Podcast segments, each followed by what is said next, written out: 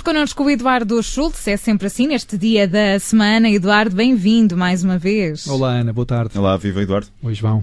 Eduardo, e hoje vamos falar dos benefícios do exercício físico em doentes oncológicos. Sabemos que os tratamentos uh, nestes casos podem provocar aqui efeitos secundários muito fortes, a fadiga, enfim.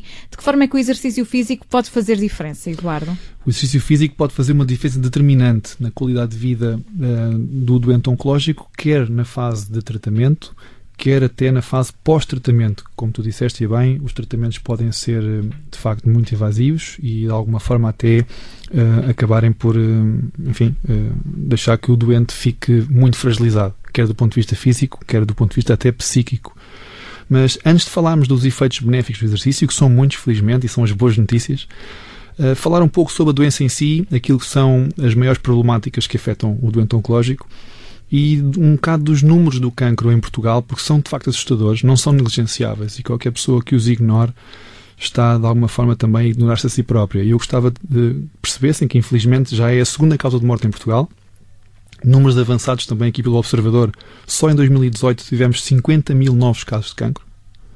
Isto quer dizer que um quarto da população corre o risco de ter cancro até aos 75 anos e que faz com que grande parte da nossa população lide, ou já lidou, ou vai lidar de algum alguma altura da sua vida com, com, uhum. com doença oncológica. E, portanto, seja diretamente, seja com algum familiar, algum amigo, ou até enquanto cuidador.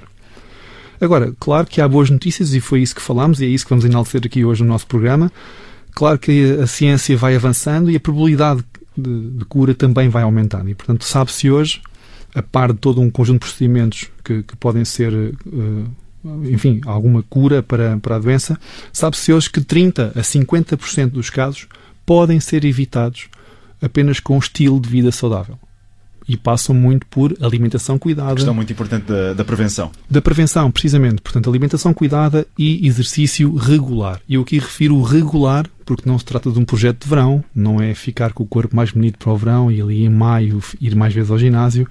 É efetivamente ter o exercício físico como estilo de vida e que haja adaptações crónicas e que os benefícios sejam também eles consistentes. Ok? Portanto, isso, reparem, para mim é muito animador quando até 50% de hipóteses recaem sobre mim e sobre as minhas escolhas. E, portanto, eu escolher bem ou escolher mal é uma decisão minha e não o fazer é de uma negligência terrível e eu vou dizer até que de algum egoísmo, porque é uma doença que afeta o, o próprio paciente, não é? o próprio doente oncológico, mas também, claro, afetará quem está à sua volta. Rodeia. Exatamente. E, portanto, a parte boa é depender de nós, e depender de nós é fazer boas escolhas. A parte da alimentação deixa para a nossa nutricionista, claro está, e é muito, muito importante. Em relação ao exercício, depois então falaremos sobre, sobre ele hoje e temos aqui algumas, alguns estudos, inclusivamente, que nos podem ajudar a perceber aquilo que é o efeito benéfico do exercício. Vamos a isso, então. Bom, durante muito tempo foi estimulado pela, enfim, pela classe médica que acompanhava estes doentes uh, o repouso. Porquê? Porque um dos graves problemas que afeta o doente é efetivamente a fadiga. Há uma fadiga, um cansaço extremo, quer derivado do próprio tumor em si, quer derivado do próprio medicamento ou do tratamento que está a efetuar. E, portanto, recomendavam repouso absoluto. Ora, outro dos problemas que acontece é a sarcopénia. A sarcopénia traduz por uma diminuição da massa muscular. E, portanto, se o doente tem menos massa muscular, uh, o repouso não vai ajudar em nada reparem, está inativo e entramos aqui num ciclo vicioso negativo, que é tem muita fadiga, repouso. Repouso, menos massa muscular, menos contração muscular, menos força. Menos força, mais fadiga. Mais fadiga, menos resistente ao tratamento. E o ciclo vicioso negativo anda por aqui. Uhum. À parte daquilo que é, eh, calculamos nós, felizmente nenhum de nós passou por isto, mas o embate negativo psicológico de uma doença deste género é um fator determinante no decorrer de todo o processo, seja no tratamento, seja após, porque calculo que seja uma notícia difícil de gerir e a parte psicológica aqui é fundamental. E se a pessoa se sente menos apta, menos forte e o tratamento tem consequências mais negativas na fadiga, pois então o doente poderá ir muito abaixo do ponto de vista emocional e psíquico. Agora, é precisamente aí que o exercício atua. Quer na diminuição do sintoma da fadiga, quer na, na sarcopenia, ou neste caso, não permitindo que haja sarcopenia, porque o exercício físico por inerência, acaba por ter consequências a nível muscular. No caso, aumentando até a massa muscular ou, no mínimo, mantendo esses níveis de tonicidade e de contração muscular. Quais exercícios? Perguntam vocês. Quais exercícios, Eduardo? Vamos lá. Muito bem. Aqui o treino cardiovascular e, por incrível que pareça, o treino com resistências, com pesos. Agora, eu faço aqui uma grande ressalva, como compreenderão. Todos os exercícios cardiovasculares, não. Todos com resistências, claramente também não. Portanto, aqui o exercício, entre atuar como um remédio ou como um veneno, vai depender sempre da dose que se vai adequar. E, portanto, é necessário, é obrigatório, então, nestes casos de maior fragilidade de saúde, que o doente seja acompanhado, muitíssimo bem acompanhado, e que seja avaliada a condição clínica e condição física do doente para que se saber o que prescrever e como desenhar um programa de treino para, para estes doentes. Seja por motivos preventivos, e portanto ainda não doentes, ou mesmo já, infelizmente, com a doença diagnosticada. Em que é que o treino cardiovascular pode ajudar muito nestes casos? Nós falámos aqui numa emissão anterior sobre o tal do VO2 máximo. Recordam-se disso? Uhum. Muita gente me questionou se o VO2 máximo seria importante para a condição física geral, enfim, como é que se podia calcular o VO2 máximo, como é que se podia melhorar essa condição. E, na verdade, isto traduz-se numa melhoria da condição cardiorrespiratória. E, portanto, se o doente está melhor do ponto de vista cardiorrespiratório, quer dizer que poderá corresponder melhor ao tal efeito nefasto da fadiga. Como é que isto pode acontecer? O treino cardiovascular melhora a oxigenação, por inerência, melhora a capacidade de transportar esse oxigênio até aos músculos e os músculos depois também melhoram a capacidade de transformar esse oxigênio na possibilidade de haver melhor contração muscular. Isto é o VO2 máximo. Ok.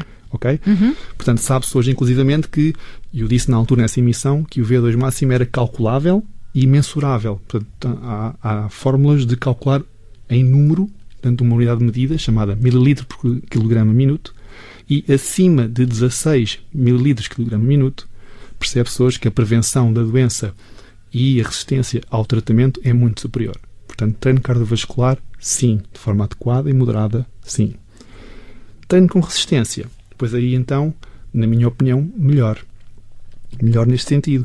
Sendo adequado, o exercício físico acaba por ser, uh, enfim, uh, o potenciar dos músculos acaba por ajudar o próprio músculo a segregar algumas proteínas enfim, isto é um processo mais complexo, mas esta segregação de proteínas permite depois até ser um efeito anti-inflamatório, que nestes casos é preponderante, e em certos casos também, em certa medida, inibir até o próprio tumor. Portanto, ter os músculos mais preparados neste treino com resistências acaba por ajudar em todo este processo. Okay? Referir o seguinte: o professor Tiago Rafael Moreira, em Portugal, na Universidade de Trás-os-Montes e Alto Douro, desenvolveu um projeto de doutoramento eh, designado por Quality Onco Life. E a ideia dele era comprovar precisamente o impacto positivo do exercício em doentes já com câncer da mama e em fase de tratamento. ok? Uhum. E o protocolo de treino exigia treino cardiovascular e treino de resistência, no caso isométrica. Já explico o que isso é. Duas vezes por semana apenas, uma hora em cada sessão de treino. E os resultados foram extraordinários utilizou para isto muito poucos materiais. A intenção é que os doentes pudessem fazê-lo em ambiente ambulatório ou eventualmente até em casa, com coisas simples e devidamente acompanhados. Portanto, não era necessário uma panóplia gigante de materiais. Portanto, coisas muito simples. E ainda assim, os resultados foram muito bons neste tipo de casos. Frisar apenas alguns, porque uh, havia aqui uma, enfim, alguma descrição pormenorizada deste tipo de estudo. Mas, por exemplo, o aumento da capacidade física reduziu significativamente a sensação de cansaço, tanto físico como psíquico. E aqui o psíquico porquê? Porque as pessoas sentiam-se integradas numa turma, sentiam-se a evoluir, Acompanhadas também. acompanhadas e uh, as taxas de desistência deste, deste tipo de programas são muito poucas. É muito pouca a taxa de desistência, porque as pessoas sentem-se bem, sentem-se confortáveis, sentem-se animicamente mais fortes também Uhum. e ajuda a, a continuarem neste tipo de programa. É ótimo, é muito bom. Depois também melhorou a tolerância ao tratamento e o próprio tro- prognóstico ficou melhorado, porque a pessoa apresentou resultados que lhe permitiam ter um prognóstico melhorado em relação àquilo que foi diagnosticado anteriormente.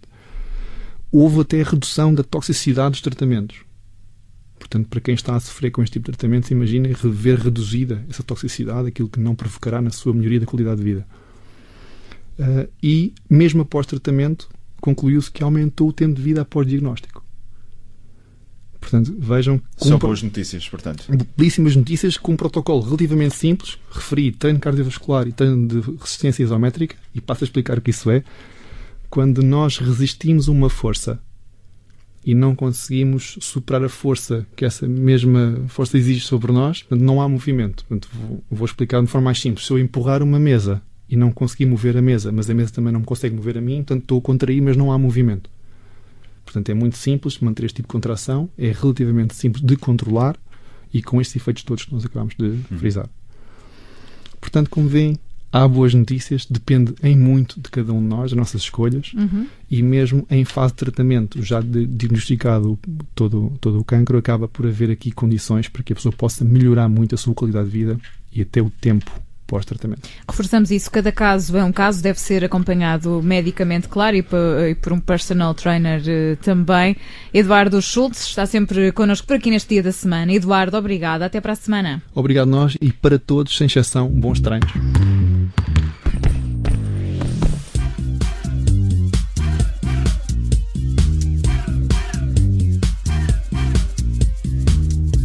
Rádio Observador. Aconteça o que Rádio Observador. Ouça este e outros conteúdos em observador.pt/barra rádio e subscreva os nossos podcasts.